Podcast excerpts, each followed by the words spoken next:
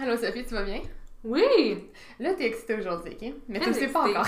Non, mais je suis tout excitée. Non. Parce que moi, j'ai une devinette. Parce que là, c'est sûr que vous qui écoutez, euh, qui écoutez le podcast après, là, vous voyez le titre puis vous lisez la petite description. Fait que vous savez de quel bateau on va parler. Mais toi, Sophie, tu le sais pas. Non, moi, je sais jamais rien. On me sait pas au courant dans ce podcast. Exactement. Donc là, moi, j'ai amené un petit props pour te faire une devinette, ok? Ok, je suis pas sûre que j'aime les devinettes. T'aimes pas les devinettes? Bon, mais là, tu vas voir, là, c'est pas... C'est pas compliqué, mais c'est parce que je veux que tu, je veux que tu devines d'où on part aujourd'hui. Alors, pour ceux euh, qui écoutent la version audio seulement, alors tout le monde, parce qu'il n'y a pas d'autres versions qui existent, euh, Marianne vient d'ouvrir une caisse rouge faite de tissu qui contient un instrument de musique en bois. Oh, Un violon. faux. Mal accordé d'ailleurs. Alors, elle essaye d'accorder son violon. Mais l'indice, c'est comme pas le violon en tant que tel, là. Mais l'indice, attendez un petit peu parce que je suis prête. Là, Sophie, t'es tout oui? Oui, tout à fait. Je, n'attends que ça. Puis tu vas me dire d'où qu'on part, ok?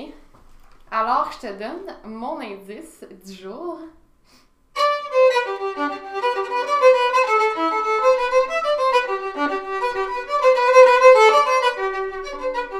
On part d'où? On parle du Irish Washerwoman. on parle peut-être pas de Irish Washerwoman, c'est un reel mais on part d'Irlande.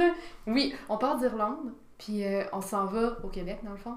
Puis on va suivre euh, l'histoire qu'on connaît bien au Québec parce qu'il y a beaucoup de. jeunes. Gros cils! Nos...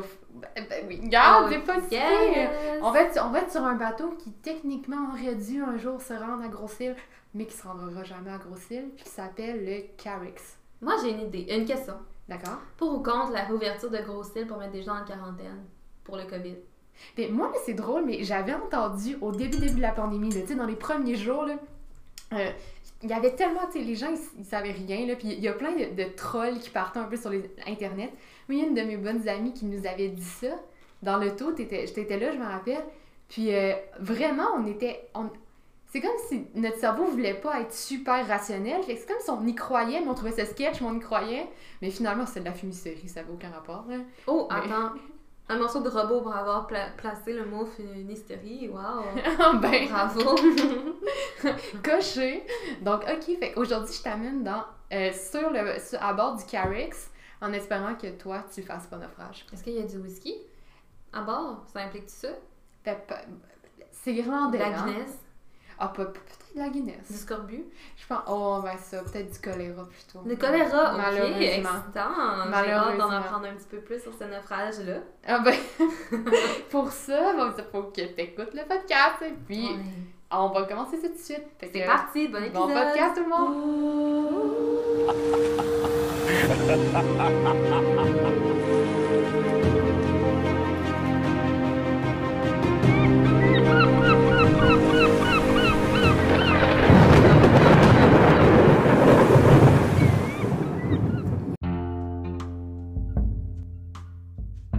fait que ce full on disclaimer, on boit du gin tonic. Alors c'est vraiment pas.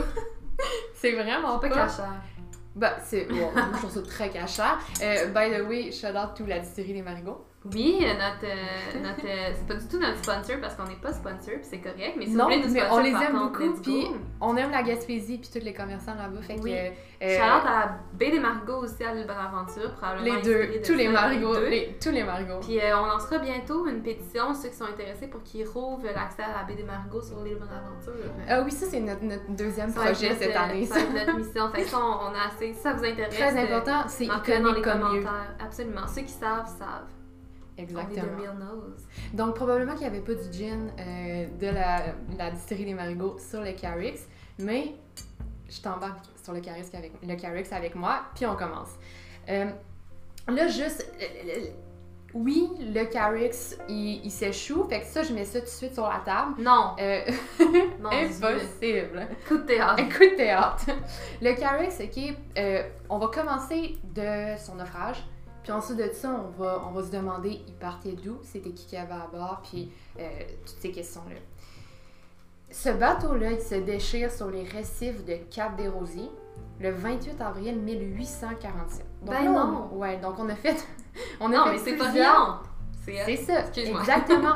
Cap des Rosiers, euh, Parc national de Forillon, rive nord de la Gaspésie, partie nord du parc. N'importe qui qui a fait le tour de la Gaspésie et qui est allé au Parc national de Forillon euh, est forcément passé à Cap des Rosiers. Il y a un énorme fort, très grand fort, euh, dans lequel on pouvait monter. Là. Je ne sais pas si en ce moment, ou en tout cas l'été dernier, il était encore ouvert, mais on est monté plusieurs fois là, de, de Mm. toute notre enfance dans ce fort-là. Euh, donc ça, c'est euh, la, le- le- la pointe, le cap, Cap des Rosiers. Il y a un village qui s'appelle aussi Cap des Rosiers. Là, 28 avril 1847, c'est une date qui est issue de la tradition orale. Euh, parce que là, il y a eu des pistes dernièrement qui auraient laissé à croire que le naufrage aurait aussi pu avoir lieu dans la nuit du 18 au 19 mai. Fait qu'il y a quand même une vingtaine de jours Hmm. de différence entre les deux.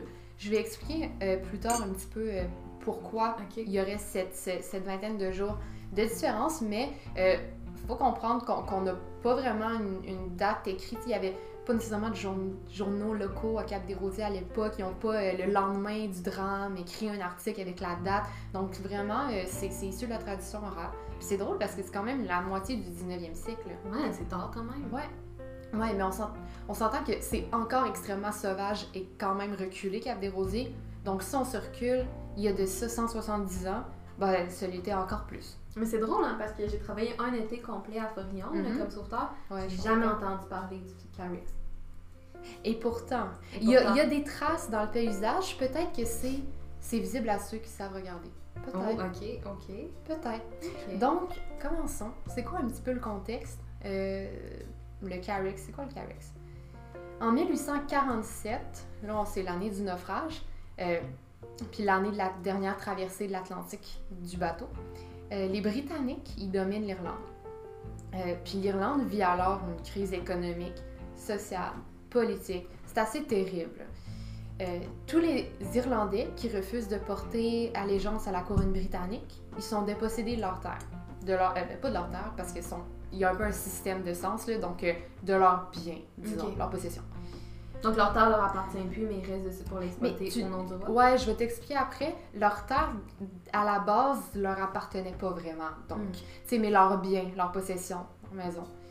Euh, Il y a plus de 2,5 millions d'Irlandais qui vont fuir le pays dans ce contexte-là. C'est beaucoup, le 2,5 millions. Euh, pour 1847 seulement, il y a plus de 100 000 Irlandais qui vont débarquer dans la vallée du Saint-Laurent. Pas ceux qui vont à New York, pas ceux, ceux qui débarquent dans la vallée du Saint-Laurent, 100 000 en une seule année. C'est Ouais. vraiment énorme. C'est même au- aujourd'hui, je pense qu'en termes de migration économique, on n'accueille pas autant d'immigrants dans une année là, au Québec. là. Donc, euh, c'est c'est des, des- des très gros nombres. Sur le Carix, il y a 180 d'entre eux qui vont quitter le port de euh, Sligo. Je, je pense qu'en irlandais, ça se dit Sligo. Euh, ça s'écrit S-L-I-G-O. Euh, c'est une ville irlandaise qui est située à proximité de la frontière avec l'Irlande du Nord. Vraiment proche là, de la frontière avec l'Irlande du, Nord. Puis le port de Sligo, il donne sur l'océan Atlantique, pas sur la mer d'Irlande. Hmm. Donc, pas vers l'Angleterre, vers le- l'Atlantique, le Canada. Euh, puis, euh, aussi, si vous voulez un peu savoir euh, c'est où ça ressemble, le- le- l'endroit, là, c'est pas évident sur la carte de l'Irlande, mais on va mettre une carte sur, Instagram, là, vous pourrez aller, vous pourrez aller consulter ce, document-là. Donc, il part, du, port de Sligo le 5 avril 1847. Donc là, déjà, là, si tu dis 5 avril, il y a, crash à Cap-des-Rosiers le euh, 28 avril. C'est une très courte traversée de l'Atlantique, Ouais, entre le 5 et le 28 quand même. Euh, fait que là, il part le 5 pour le port de Québec. Direction port de Québec, c'est l'objectif. Direction Grosse-Île ou direction Port- direction, port de Québec. Je suis trop excitée. Là, à- avant de- d'en arriver à, au type de bateau, on, a- on va faire un petit point sur la famine en Irlande parce que je pense que c'est quand même euh, crucial, oui, dans l'histoire euh, de l'Occident, puis dans l'histoire des, des- des- mais dans l'histoire du Québec, Ben oui. c'est une énorme page, ça.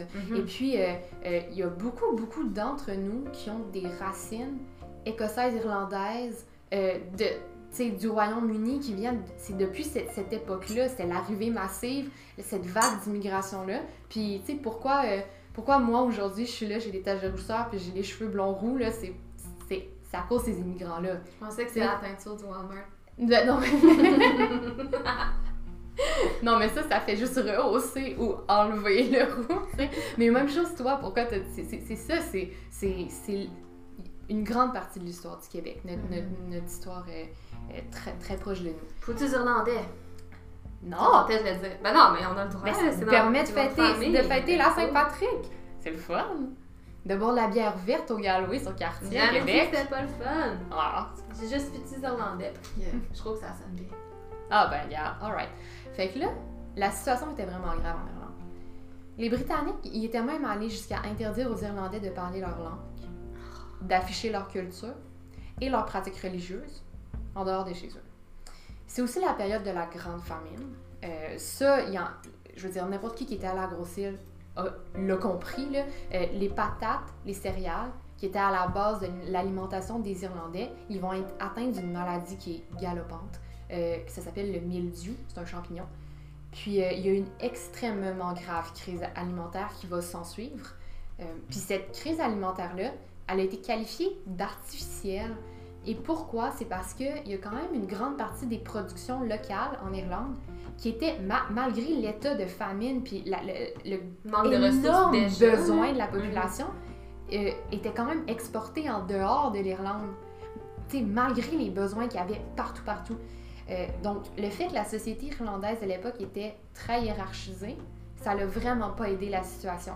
Parce qu'il y avait des grands propriétaires agricoles, puis que eux, ils vont expulser environ en tout, là, pour la période, 500 000 paysans qui n'auront plus les moyens de payer le loyer de leur parcelle de terre.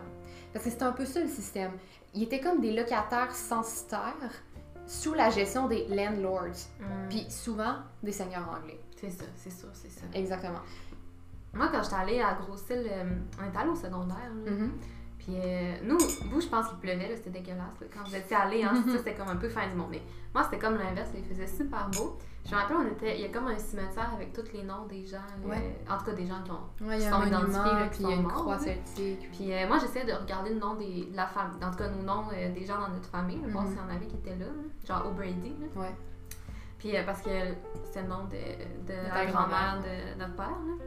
Euh, fait que bon, juste en tout cas pour la famille, bref. Fait que là, je traînais un peu dans le groupe, puis là, il y avait un, comme trois euh, vieux monsieur irlandais là, qui lisaient ça aussi, mais qui venaient d'Irlande, puis qui étaient venus sur Grosse-Île parce que justement c'était leur héritage. Mhm. Puis ils m'avaient parlé, mais tu sais, moi, je connaissais à peu près rien. euh, ben, je connaissais l'anglais, mais tu sais, je comprenais absolument pas un, un accent euh, irlandais. Ben, mais ils m'avaient raconté leur affaire de famille, puis ils disaient qu'en tout cas, ils mangeaient des fleurs, puis ils mangeaient des. Tu sais, ils étaient rendus à manger de l'herbe, des fleurs, puis faire des soupes avec absolument rien. Ouais, c'est fou, là. Ça n'a aucun sens. Puis de, de, de comprendre que c'était artificiel, moi, je trouve c'est ça en- c'est crève-cœur. ça, c'est exactement ça. Pour moi, c'est aussi crève-cœur que comme le, le, le, le siège de Leningrad. oui, il y avait un, il y avait un problème à la base, puis ils ont juste tapé sur le clou. Ah, c'est épouvantable. Horrible. Bref. Donc, euh, on comprend bien que l'Irlande dépend de la Grande-Bretagne. Mhm. Absolument. Absolument. Puis la Grande-Bretagne doit être contente de ça aussi, là. ça a leur avantage. Quand même. Ouais. Ben, ça, on va, on va pas pointer du doigt quiconque, mais la, la À Grande-Bretagne a eu ses torts. hein. À l'époque. Définitivement. Puis ça va être très long avant que les Anglais décident de prendre des mesures pour lutter contre la famine. Puis ces mesures-là, elles vont être incomplètes, totalement. Puis de toute façon, c'est facile de fermer les yeux sur ce qui se passe chez le voisin.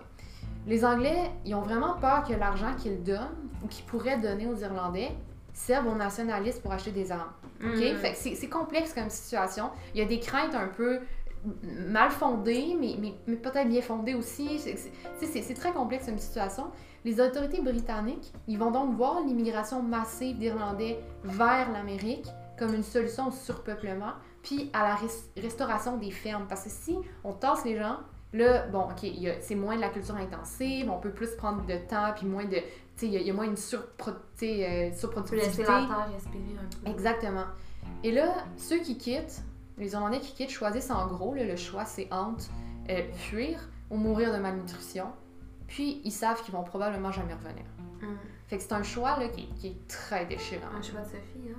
C'est- Ouais, c'est un peu un choix de Sophie. sorte. Ouais, c'est un peu un choix de Sophie. Ok, fait que là, revenons au Carricks, parce que Carricks c'était un des nombreux bateaux qui ont transporté des immigrants irlandais.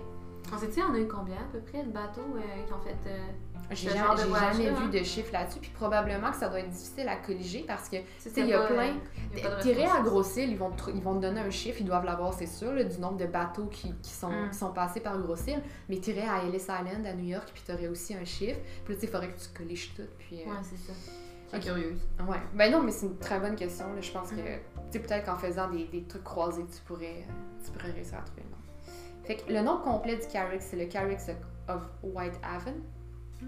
Euh, Carrick, c'est un nom anglais qui est dérivé d'un mot gaélique qui est utilisé pour désigner une roche. Ah, ok. Ouais, oui. Mais en même temps, moi, je me disais, quand j'ai lu ça, je me suis dit, ben, tu sais, une carrière, car- Mhm. comme ça, ça a peut-être du sens. Euh, c'est un bateau qui était britannique, qui a été construit en 1812, euh, qui aurait été, ah, puis ça, c'est un, un petit fun fact sur le Carrick, mais, mais qui n'a pas rapport avec le naufrage, mais euh, il aurait été le premier navire à introduire le choléra en Amérique en Ah, non, 1832. non, non. Garde ça pour Oui, vous. garde. Gardez ça chez vous. Les miasmes. Ouais. Dont la première épidémie dans la ville de Québec, qui a causé la mort de milliers de Québécois, et l'ouverture la même année, en 1832, de l'île de la Quarantaine à Grosse-Île. Donc, Carrick, ça fait plus qu'un voyage. Il a fait, oui, il a fait plusieurs ça, ok, voyages. Donc, ouais, ouais, plus que d'autres bateaux dont on a parlé. C'est euh, pas, il est venu à Québec donner une choléra, il est retourné, il a crash. il a crash. c'est pas ça. C'est pas ça. Il en a fait plusieurs. Ça aurait été dans tes dents, Carrick. Mhm. Mais en même temps, on peut peut-être se dire que son naufrage, c'est comme une revanche du destin. Oh, Moi, on sait crois. pas, on sait pas. Mhm.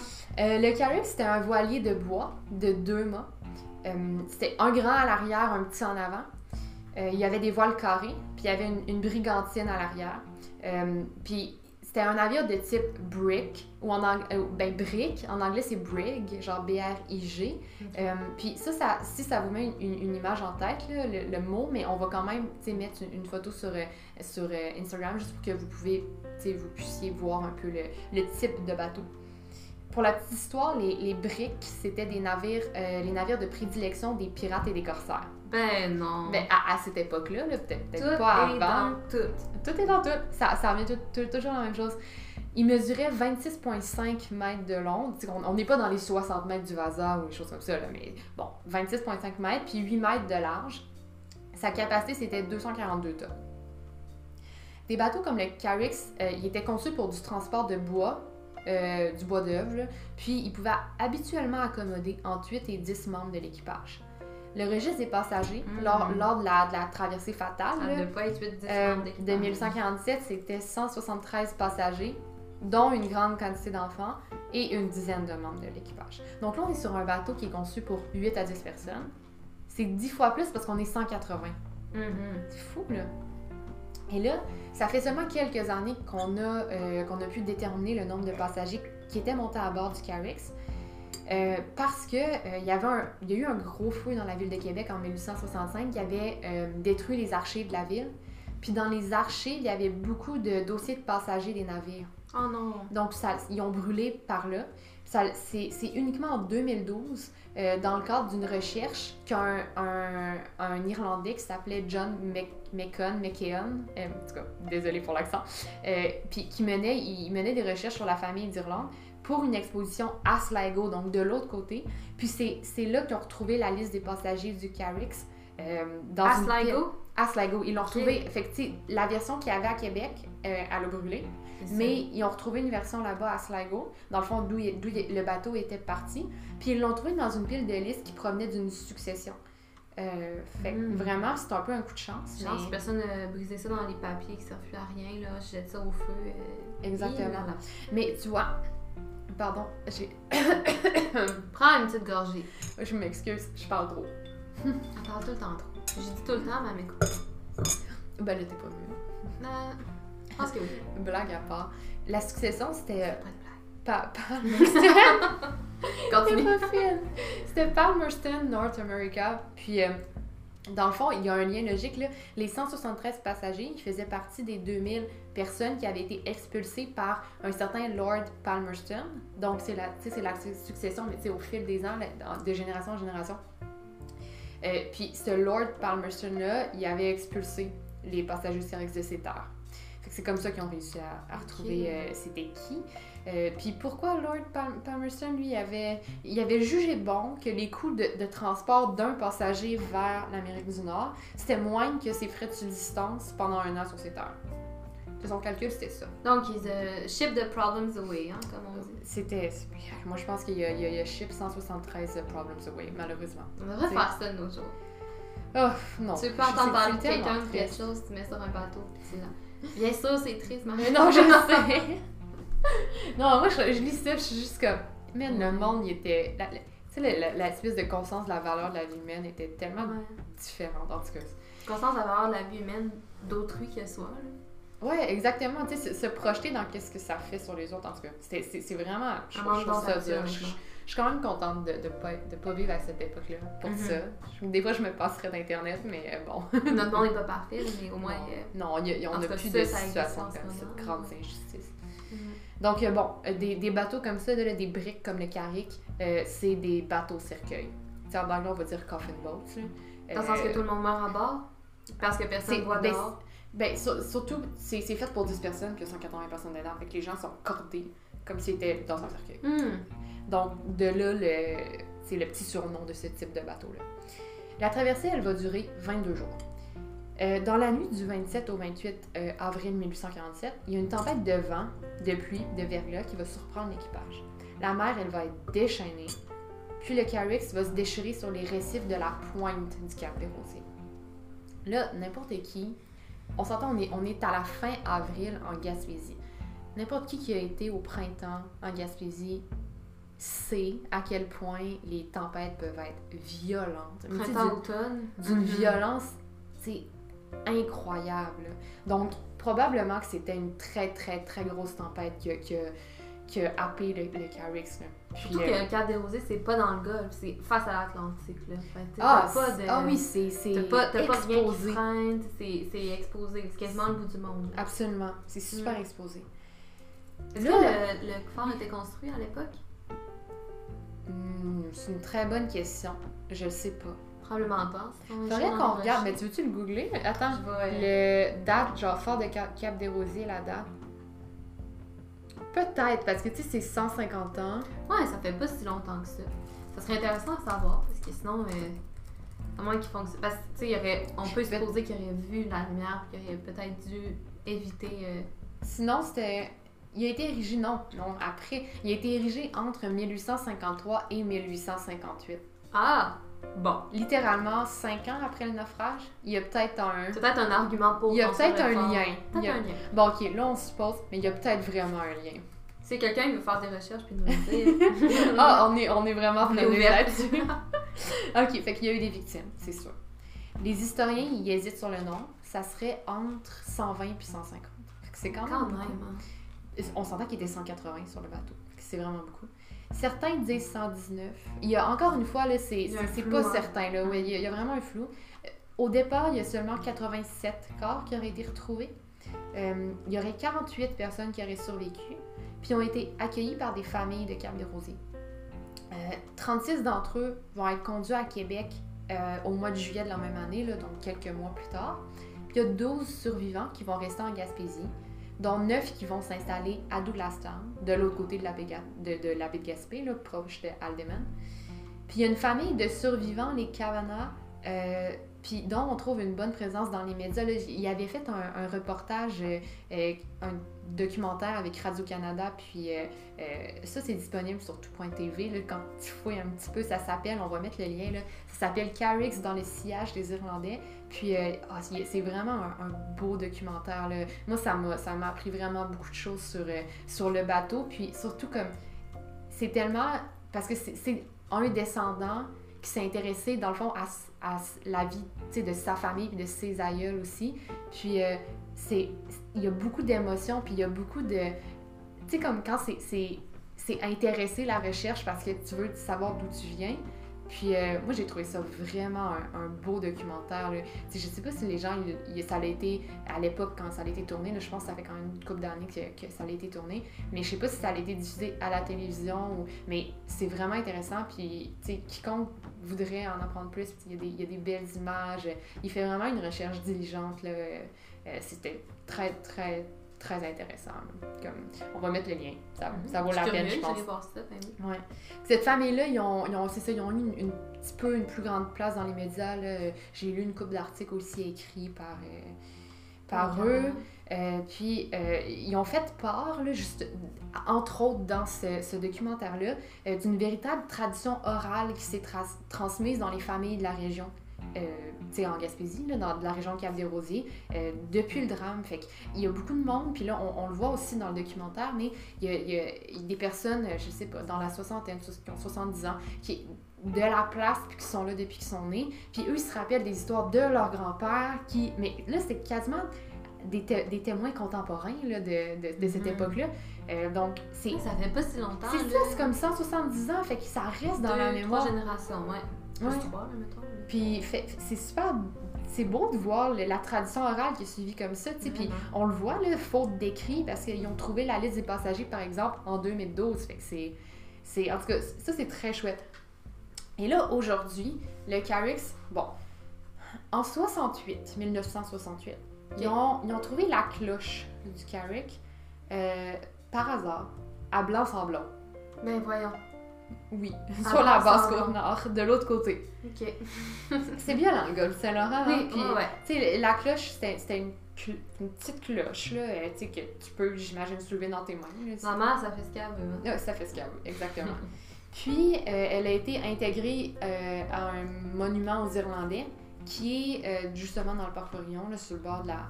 Je sais pas si c'est la 132 ou, ou la petite route qui est proche du, du, du centre d'interprétation, mais du côté nord, côté Cap des Rosiers, il y a un monument aux Irlandais, puis au milieu, il y a une cloche, puis ça, c'est la cloche du Carrick Ah, c'est qui ont cool. rapatrié là, c'est quand même cool. Puis là, le 4, 4 juillet 2019 dernier, il y a les ossements de 21 naufragés du Carix qui ont été inhumés sur la plage de Cap des Rosiers, près du nouvel emplacement du monument aux Irlandais, qui ont déplacé. Puis là, euh, tu sais, c'est ça, sur le bord de la 132, secteur Cap des Rosiers. Puis ces, ces, 20 les- ces ossements-là, des 21 naufragés, euh, ils ont été découverts sur la plage Ben non. entre, en 2011 puis en 2016. En, en deux, en, comme En deux deux, batchs. batchs. Puis- Par hasard, là, quelqu'un est tombé sur un, un tibia. puis- Non, parce qu'il y a eu. euh, ils ont fait une veille archéologique. Parce qu'ils faisaient des travaux de réflexion de la route. La Ah, 132. ben oui. Je sais pas si tu te rappelles, il y a eu des grosses tempêtes en Gaspésie après 2010. là. Oui, oui. Ben, Puis euh, ça a été la, la, la route, ouais, ben ça a été détruit. Mais la, la 132 côté de Forillon, elle s'est faite comme manger par la mer. Hum, Tu sais, là, ils ont déplacé la route. T'es trop proche du bord de l'eau. Ouais, ben tu sais, dans les tra- pendant qu'ils- quand ils ont fait les travaux pour déplacer la Mhm. 132, ben c'est là qu'ils ont- sont tombés sur les ossements. Puis Ah. dans, dans En dessous de la 132, dans le fond. Ouais, ben sur le bord de la plage, en dessous des roches. Ouais, exactement. Puis l'affaire, c'est que il y avait dans- justement dans la tradition orale dont on parlait tantôt, il y avait comme. Les gens savaient qu'il y avait eu une fosse commune. Mais ils l'avaient jamais trouvé, la fosse Ça, je me commune. demandais, parce que comme ils ont clairement pas laissé comme 20 25 corps gisants Non, sur parce que sur, sur le, sur le coup, il ben, sur le coup, ils ont ramassé, ils ont, ils ont ré- récupéré les cadavres qui ont flotté jusqu'à la berge là, Ben en oui. 1000 1847. Mais ils ont fait une fosse commune, puis ils ont enterré là ceux qui connaissaient pas, tu sais.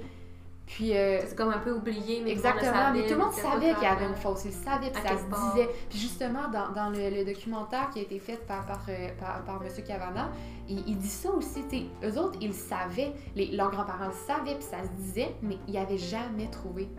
Puis les archéologues, ils avaient fait des recherches, n'avaient jamais trouvé. Puis ça- c'est c'est là, en- entre 2011 et 2016, en, en comme deux, deux fois, ils ont réussi à trouver des ossements d'à peu près 21 personnes.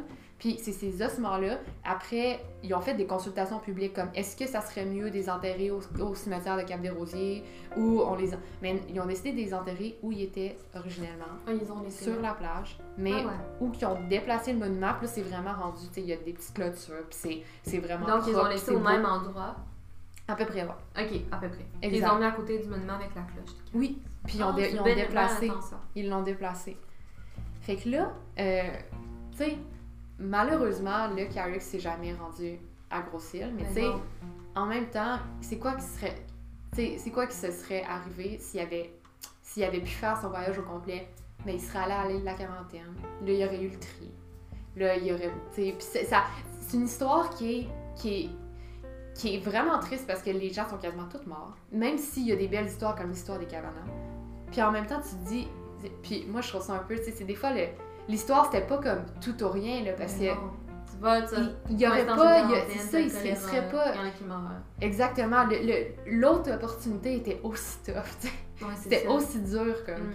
Fait que je trouve que c'est vraiment une belle histoire, puis, puis je trouve que ça, ça met en. Ça rajoute du, de la chair dans l'histoire de, de la pointe de la Gaspésie, puis il y en a eu beaucoup des naufrages. C'est tellement, c'est tellement une région géographique, un territoire qui est tellement. C'est- difficile, c'est exposé, c'est. vent, c'est- Ah, vraiment, vraiment. Mm. Puis eux, ils en ont fait les frais. Mais c'est intéressant qu'on parle de ça parce que, tu sais, je pense que la Gaspésie était, tu sais, est connue. Bon, est pas plus connue qu'avant, mais il y a plus de gens qui sont allés dans les dernières années là, à cause de la pandémie. Surtout la pandémie, il y a eu, il y a eu sais, dans, nos, dans notre génération, dans nos amis, en tout cas dans les miens, c'est pas tout le monde qui, qui était allé en Gaspésie Non. du tout avant. Puis je trouve ça intéressant parce que ça va peut-être résonner pour plusieurs personnes. Au moins, peut-être pas le Carix, parce que comme moi, j'allais euh, tous les années en Gaspésie depuis notre naissance quasiment. Ouais. Mais j'avais jamais entendu parler du Carix. Ou si j'en ai entendu parler, je m'en souvenais même pas. Là. Mais là, Je tu vas, tu vas t'en souvenir. Puis, prochaine fois que tu vas aller à Forillon, puis probablement ça va être dans une couple de mois, là, tu vas passer, puis tu- la cloche, tu- je suis sûre que là, tu le visualises pas le monument, mais tu sais c'est quoi. Ouais, probablement. Tu sais, tu sais- je, je vais voir une photo. là. Mais je trouve, ça, aussi, je trouve euh. ça vraiment incroyable de savoir que c'est toute cette histoire-là qu'il y, a- qu'il y a derrière. là. Ben oui. Puis, éminemment connecté à, à ce, que, ce que nous sommes devenus comme peuple après Ben aussi. oui. Mm. C'est fondamental comme, comme petit bout d'histoire, je trouve. C'est Ouais, super intéressant. Ben oui, super intéressant. J'espère que vous avez aimé ça. Ouais, oui, moi aussi. Comme nous, on a aimé en parler. Absolument. Puis on va essayer d'en faire là, une coupe des, des bateaux québécois puis des naufrages près de chez nous parce que parce qu'au au final c'est intéressant aussi là, quand tu prends ton auto puis tu t'en vas faire de la route puis tu t'arrêtes à des places, c'est le fun de savoir qu'est-ce qui s'est passé. On entend toutes des histoires, on entend toutes des choses un petit peu. On connaît le Mhm. nom des. Ben, des fois non, mais on connaît souvent les noms des choses, mais on sait pas trop c'est quoi. Fait que c'est fun euh, d'avoir euh, un petit peu plus de contexte. Ouais. Puis on vous, rend- on vous en réserve d'autres. Ah oui, euh, vous êtes pas prêts, je pense. Pas prêts. Merci beaucoup tout le monde, c'est super apprécié. Bonne Euh, semaine, on se voit bientôt pour un nouvel épisode. Ah, absolument, ça va être en ligne dans pas longtemps. Bye bye. Bye! Bonne semaine.